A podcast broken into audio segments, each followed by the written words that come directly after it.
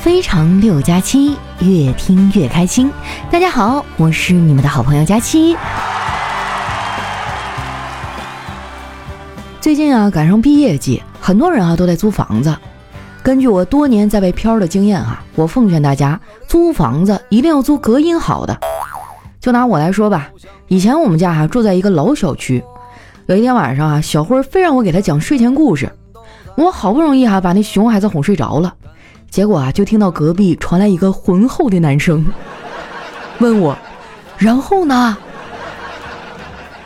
这要是换个胆小的哈，当场就得吓哭啊！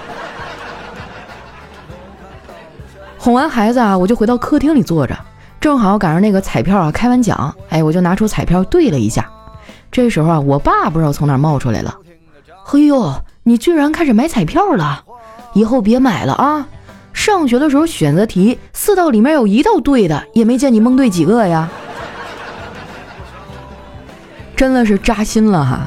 不过不得不承认，哎，我爸说的没错，我上学的时候学习成绩是不咋好，但是气质这一块，哎，我可是拿捏的死死了。有一次考数学哈，老师亲自发的卷子，哎，我当时特别冷静哈，又带着一点嚣张的从老师手里把卷子接过来。老师说：“佳期啊，你轻点儿，别把卷子上那么大一个蛋给打碎了。”现在想想还觉得尴尬呢。其实哈，不是我不想好好学习，主要是数学太难了。不仅我有这样的感觉，我周围的小伙伴哈都觉得数学特别难。有一次我上课的时候走神了，哎，回过神以后呢，我想好好听课，就往左右看了看，我就想知道哈老师讲到哪一页了，然后惊讶的发现周围同学的页数哈都不一样。数学不好也就算了啊，我英语也不咋地。基本上上了高中之后啊，我就放弃英语了，上课也不听讲。有一次啊，老师突击检查，看同学们带没带书，我当时就慌了，但还是非常淡定的在这个书桌里面翻翻找找。老师走到我这儿哈，问我在找什么呀？哎，我同桌哈欠儿欠儿的在旁边接茬，老师他在找借口。下课以后啊，我就被叫了家长。哎，我爸那天是请假来的。在老师办公室挨了半天的骂，那一天啊，我过的是战战兢兢的。奇怪的是啊，后来到家了，我爸既没有打我，也没有骂我，就是问了我一个问题。他说：“闺女啊，你知道你们学校楼梯上为什么要放一面大镜子吗？”我说：“不知道呀，为啥呀？”因为你们每次上学放学都能经过那儿，放镜子啊，就是为了告诉你们，人丑啊就得多读书。这是亲爹吗？就好像不埋汰我，他就不会说话一样。不过说实话呀，我还挺佩服我爸的。小的时候呢，总觉得他的大巴掌啊有一种魔力。我们家电视机卡了，哎，他一巴掌拍过去，哎，好了。收音机卡了，一巴掌拍过去，哎，也好了。直到有一次哈，他辅导我写作业，教我做一道数学题，我的脑子卡了，我爸啪的一巴掌。后来啊，那个医生说：“哎呀，这小家伙是从多高掉下来的呀？都有点轻微脑震荡了。”我小的时候呢，特别爱挑食啊，一到饭点就满屋乱跑。我爸想教育我啊，就问我：“佳佳呀，你知道这些菜都是农民伯伯辛辛苦苦种出来的吗？”我说：“种出来的时候就那么难吃吗？”现在想想啊，这些事儿好像就发生在昨天一样，而我老爸呢，却不知不觉老了很多。昨天他们一堆老哥们儿出去聚餐，回来就跟我抱怨：“哎呀，不服老不行啊！刚才我们在饭店吃饭，一桌六个人，就两根头发，还是在菜里找到的。这老头也是不容易啊，都退休了也闲不下来，还得帮着家里啊干这干那的。”我觉得啊，我们年轻人最重要的品德就是孝顺。说真的，别老拿事业工作当借口了。有空呢，就多回家看看父母吧。在家里当儿子啊，总比你在外面当孙子强吧？我哥就是天天说工作忙，晚饭都不回家吃，回来的时候啊，还经常满身酒气。昨天啊，他又是喝多了回来的。第二天起床去上厕所，还没上呢，就直接奔出来了，跟我嫂子说：“你也太离谱了，碗都能扔到马桶里。”我嫂子说：“你昨天喝醉了，趴在马桶边又喝水，我看你用手抓着喝太累了，我心疼你才把碗递给你的。”我觉得吧，我嫂子做的好像也没啥毛病。我发现哈，两性关系都快成这个时代的疑难杂症了。就拿娱乐圈来说吧，最近的瓜太多了。要我说，真的不要惹女孩子。在感情里哈，如果说男人用的是小算盘，而女人用的就是自带编程的计算机，哎，你这算盘刚拨好，他们就计算出了三百个结果，还有八百个治你的方法。我觉得啊，谈恋爱最重要的就是真诚。你喜欢谁，就真心的对他好就行了。然后呢，也不用太苛求回报，因为真的不见得会有回报。说到这儿哈，该有人说了，我可以不求回报，可是我也不知道怎么对人好啊。这个哈，我可以给你们支个招儿。男生不知道怎么对女生好的话呀，可以参考怎么去取悦奶奶，哎，大体上都可行。而不知道怎么对男生好的女生呢，可以参考啊，如何哄小孩子开心。大体上呢，也都差不多。前段时间啊，思聪老公和最近的吴亦凡事件都告诉我们，钱和颜值很重要，但是光有这俩人品不行，基本上也得完蛋。我曾经啊，十分天真的认为有钱就可以为所欲为，直到整容大夫啊跟我说，钱不是万能的，有些问题哈，钱也解决不了。不得不说哈，人类真的太复杂了。相比之下，我更喜欢动物，比如小猫咪。哎，我感觉猫这种东西啊，好像就是针对人类的弱点进化而成的。这就导致啊，我每次回家还都只想撸猫。以前我们办公室啊也养了几只猫，当时啊根本就无心工作呀。后来老板呢直接把这猫给送人了。我觉得老板啊就是想多了，没猫我也不工作呀。我工作的基本状态啊，就是一边摸鱼啊，一边为没做完的事焦虑。本来呢是想去解决焦虑的，但是啊又懒得解决事情，只好继续摸鱼，继续焦虑。我想很多人啊应该都有这样的感觉哈，跟我一样的朋友来在评论区里举个手来。不是我吹哈，我曾经也优秀上进过。当年来喜马拉雅的时候啊，我也是过五关斩六将才应聘上的。最终面试我的是我们最大的领导，他看了看我的简历，说：“你大学的成绩挺好的，各种奖项也拿了不少。那你读了这么多年的书，有什么遗憾的事发生吗？”我想了想，说：“有，主要是感情方面。”领导问我：“是吗？发生了什么呀？展开讲讲。”我说：“就是什么都没有发生啊。”现在距离那次面试哈已经过去好几年了，我依旧是单身。说实在的，再也找不着对象，我都要秃了。说出来都心酸。我现在啊都快分不清洗面奶和洗发水的分界线了。丸子的头发就特别多，像一个炸毛的小狮子一样。哎，我就特别羡慕他。昨天我实在是没忍住啊，就问他：“丸子，你头发这么多的秘诀是啥呀？”丸子没说话。而是默默地把他的假发摘了下来。丸子那顶假发哈质量特别好，他要是不拿下来，我都没看出来。我问了一下哈，价格也不贵，他是用长绳买的，哎，算下来啊省了不少钱。我打算也买一顶备用哈。如果你也经常网购，最好呢也关注一下我的返利公众号，名字啊叫长省，长是经常的长，省是省钱的省，经常省钱的意思。你也可以直接在搜索栏啊搜索“丸子幺四九”，丸子的字母全拼啊加上数字一百四十九，输入完之后呢，点击下面的搜一搜就能找到了。像淘宝、京东、拼多多、饿了么、美团哈都能用。反正丸子已经在我这儿薅了挺多的羊毛了，他用省下来的钱哈买了更多的零食。不过呀，我也理解丸子，他也不容易，吃零食啊可以缓解他的焦虑。他和叨叨啊谈了这么多年恋爱，一直都没钱买房结婚，俩人最近啊总因为这个吵架。前天啊俩人又吵起来了，丸子大半夜的还叫我出去喝酒，最后他喝醉了，凌晨两点钟把家里的扫地机器人抱到街上，让他扫了一晚上的马路。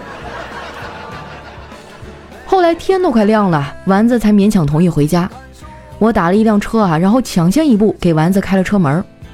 在这儿呢，我想跟广大姐妹们啊普及一个事儿，就是千万不要以为啊每次坐车你的姐妹绅士的帮你开门啊，呵护你上车是疼爱你，可能她只是不想往里爬。哎，反正我是这样的。我把丸子送回去之后，天下起了小雨，当时街道上一个人都没有，让我觉得特别的孤独。哎，说到这个哈，我想问你们一个问题。就是下雨的时候，你们愿意和陌生人分享你的雨伞吗？反正我愿意，因为一般不带伞的那个人是我。回到家呀，我爸都起床看新闻了。他看我进来了，就问我：“你干啥去了？”我爸一说呀，就编了个瞎话：“啊，我早上起来去跑步了。”我爸没搭理我，自己默默的还在那削苹果。这时哈，我哥他们几个都醒了，出来吃早饭。我爸呢就高声的问：“我刚削的苹果，谁要吃啊？”哎，结果没人搭茬。然后我爸手一滑，哎，这苹果不小心掉到地上了。行嘞，哎，这下不用问了，直接给我吃了。吃完早饭啊，我爸准备出去遛弯儿，我看他又把那双旧的鞋找出来了。我说：“爸。”不是给你买新鞋了吗？都买了一个星期了，怎么不穿呢？我爸说，明天就可以穿了。买的时候啊，那个售货员小姑娘跟我说了，头一个星期这鞋会有些夹脚。这脑回路哈也是没谁了。不过呢，我也没说啥，哎，老头开心就好。等我到了我爸这年纪啊，能像他这么乐观就好了。不瞒你们说啊，我其实挺迷茫的。觉得在这个城市买不起房，看不到希望。丸子知道我有这个想法以后啊，就跑过来劝我。他说：“佳琪姐，你得想开点儿。虽然房子是房东的，但生活不是啊，因为生活是老板的。”这话说的好像也没啥毛病，但这并不是我想要的。我总觉得啊，自己的性格不适合上班，只适合拿工资。不过凭良心说啊，我们领导对我还不错。有一次团建啊，他坐我旁边，期间呢对我说了很多鼓励的话。后来酒过三巡啊，他对我说：“佳期啊，你知道吗？赚钱的核心竞争力并不是你的人脉有多广，而是你认识的傻子够不够多。”我连忙点头，哎，您说的对。领导啊拍了拍我的肩膀，接着说：“佳期啊，我看你平时挺丧的。”这样不好，你得支棱起来。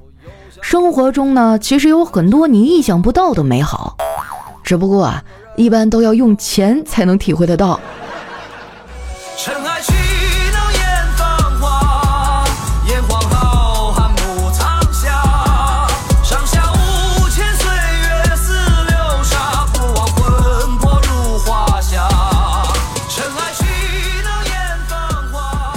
段音乐，欢迎回来啊！最近河南的雨灾哈牵动着全国人民的心，一刷朋友圈哈，到处都是被困的人群呐，还有救援的消息啊，看得我这眼眶都有点发酸。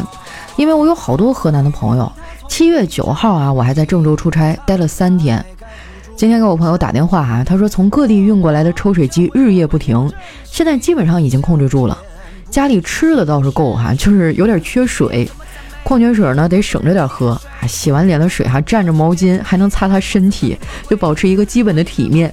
用完的水呢，还得攒着哈冲厕所。虽然很心疼啊，但还是有点想笑。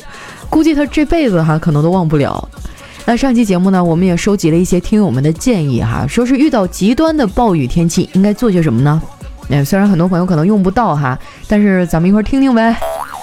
首先哈，暴雨天气哈，尽量就别出门了啊！如果实在来不及转移呢，就往高处跑，尽快的去寻找你身边的漂浮物哈。万一这水来了，你有一个着力点。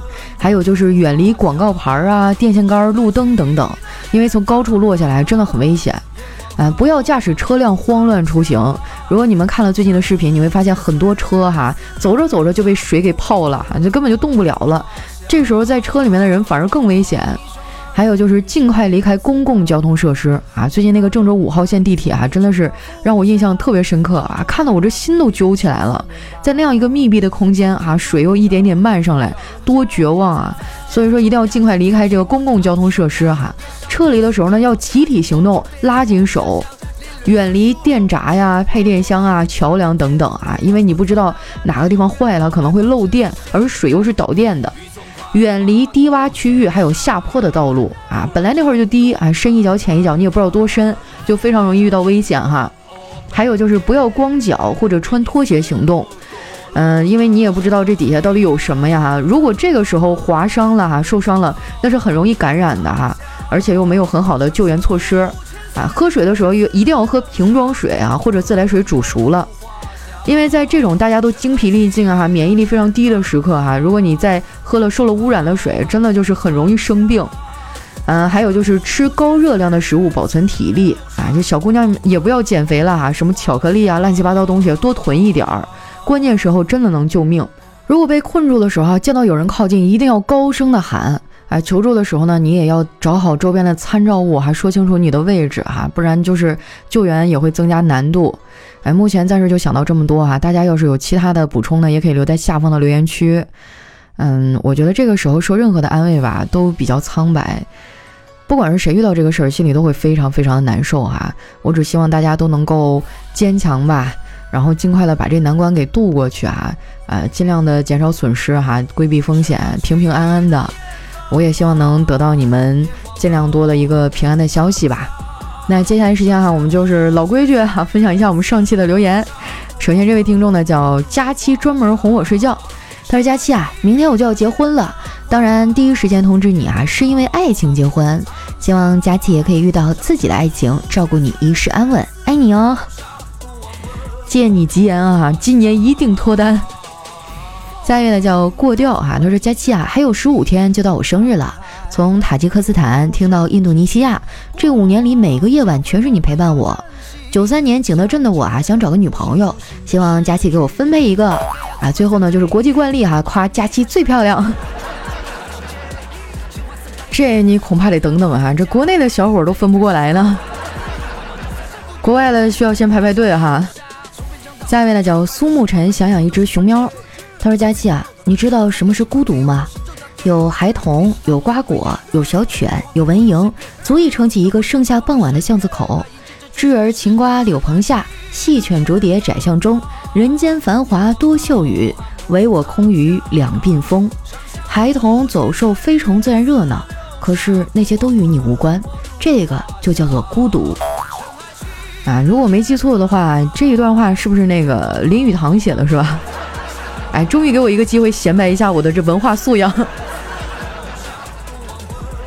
下一位呢叫 W C J A S F Y 哈，他说有一天哈，佳期走到丸子的面前，对丸子深情的说道：“忘记你是人，你是只猫，你是只猫，快点喵喵叫！”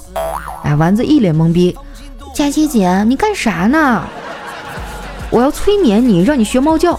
丸子说：“那简单呀，你给我一包薯片。”啊，然后佳期就听话的给了他一包薯片哈，丸子接过以后，喵。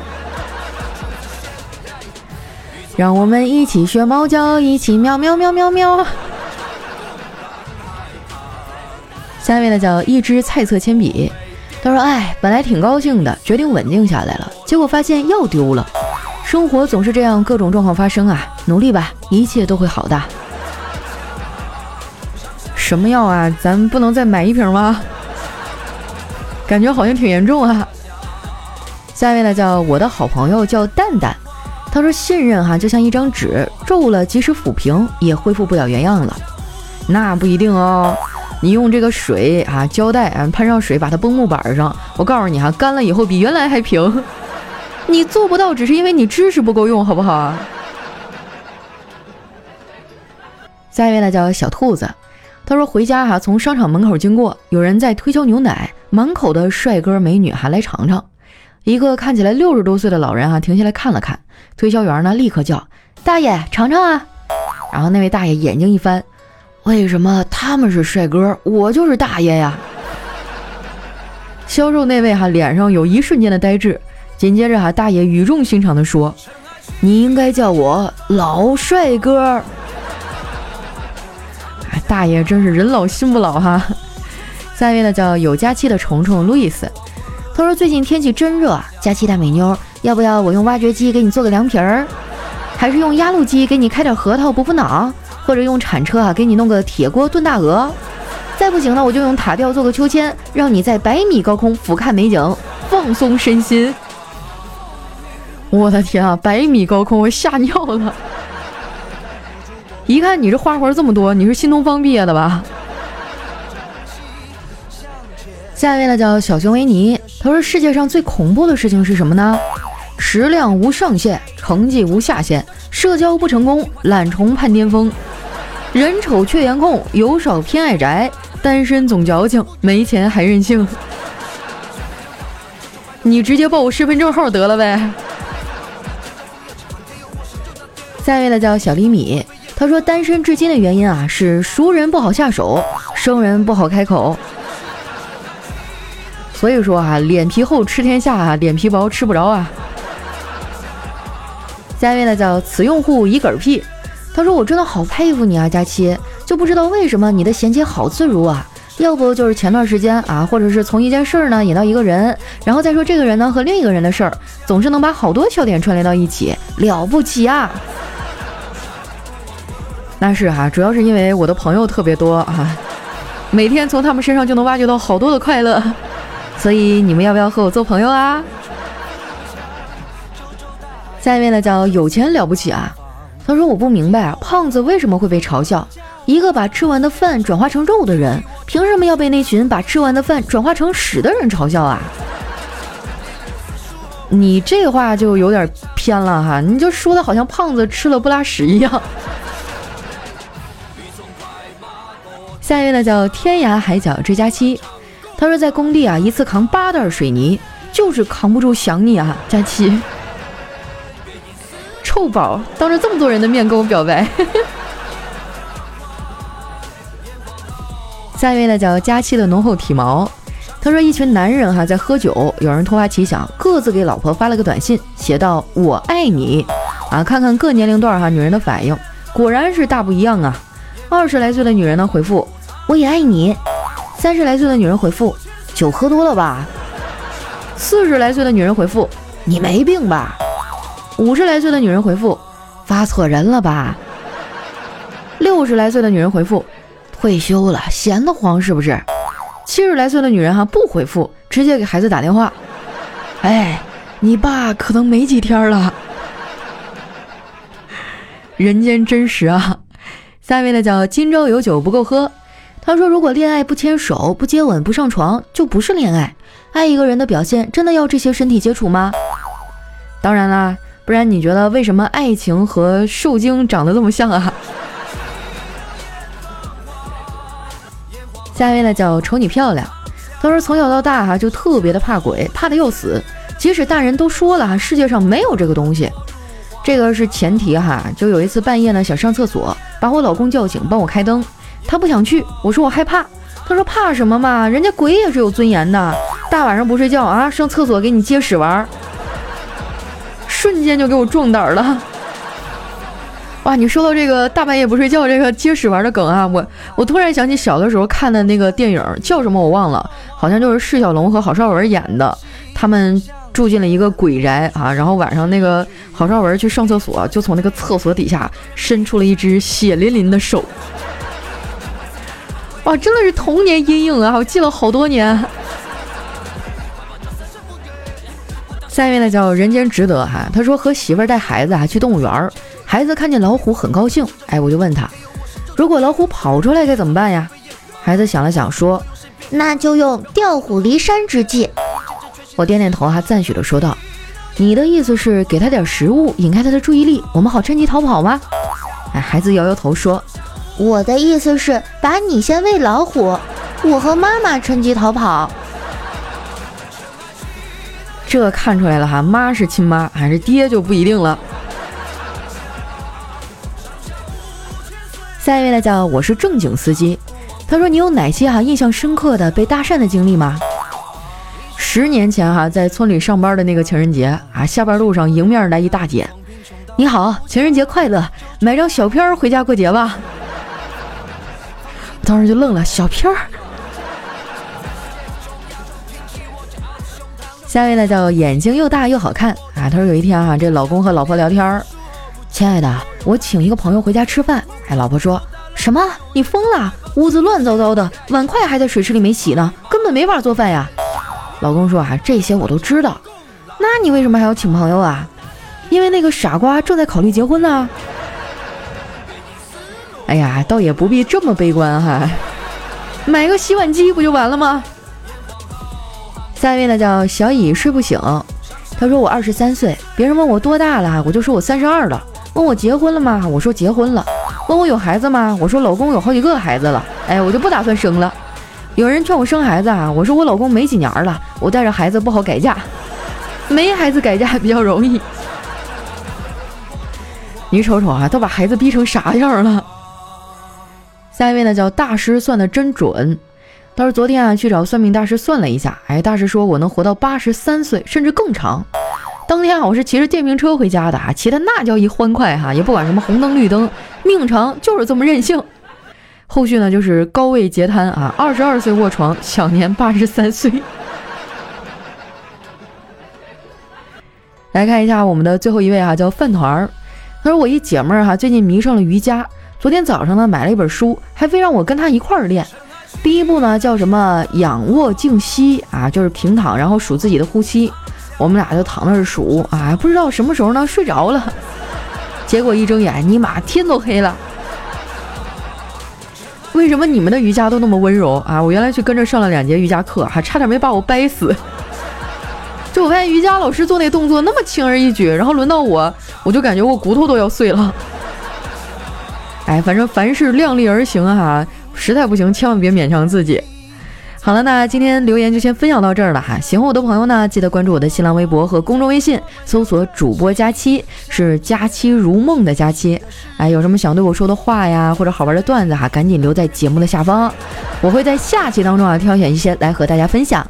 那今天我们的节目就先到这儿啦，咱们下期再见。